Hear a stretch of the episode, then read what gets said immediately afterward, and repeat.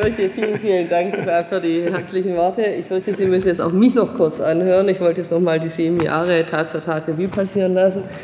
Ganz so schlimm ist es nicht. Ähm, ich sagte schon beim internen Abschied, also Entschuldigung an die, die es jetzt zum zweiten Mal hören, ich kam vor etwas über sieben Jahren nach Freiburg zum ersten Mal. Es war der Tag meines Assessment Centers und ich kam aus Nadschaf, aus dem Südirak, ein heiliger Ort. An dem war ich eingesetzt das internationale Komitee vom äh, Roten Kreuz, musste immer von Kopf bis Fuß in Schwarz verpackt gehen. Es war viel verboten, Musik war verboten, Lachen war verboten öffentlich und äh, Alkohol eh. Ich war also hier Ende Juni, Anfang Juli zum Assessment Center und es war Weinfest. Für mich schienen die Leute quasi recht freizügig begleitet zu sein und alle enorm fröhlich. Und da dachte ich mir, Mensch, wenn die mich nehmen, dann gehe ich dahin, das wird super. Äh, Sie wissen es, es war äh, super, aber es war manchmal auch relativ herausfordernd. Ich musste sehr viel lernen. Ich war neu in der Stadt, neu in der Kommunalverwaltung, musste alles lernen von der badischen Bindung zur badischen Lösung.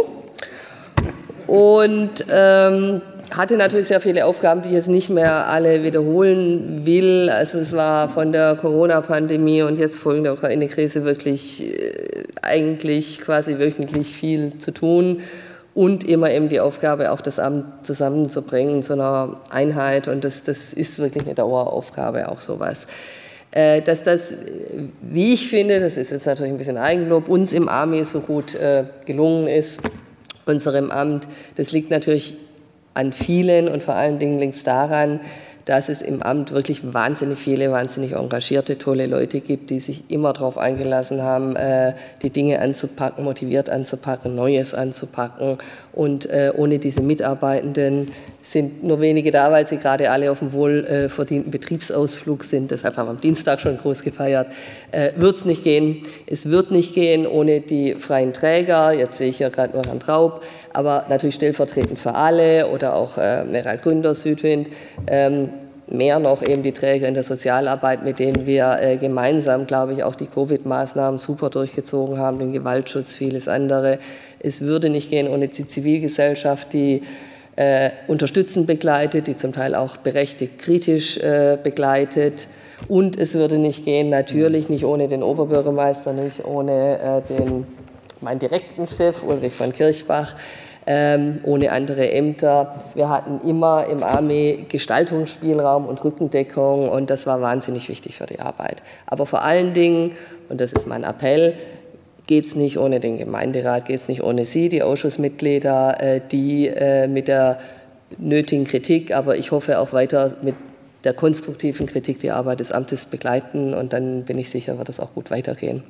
Ich gehe zurück nach Berlin und ich gehe zurück in ein äh, internationales Umfeld. Internationale Friedenseinsätze haben mich viele Jahre meines Lebens geprägt. Ich gehe als stellvertretende Direktorin. Nicht ganz einfach für mich, diejenigen, die mich kennen, wissen das, aber wird klappen. Ähm, nein, ich freue mich drauf natürlich.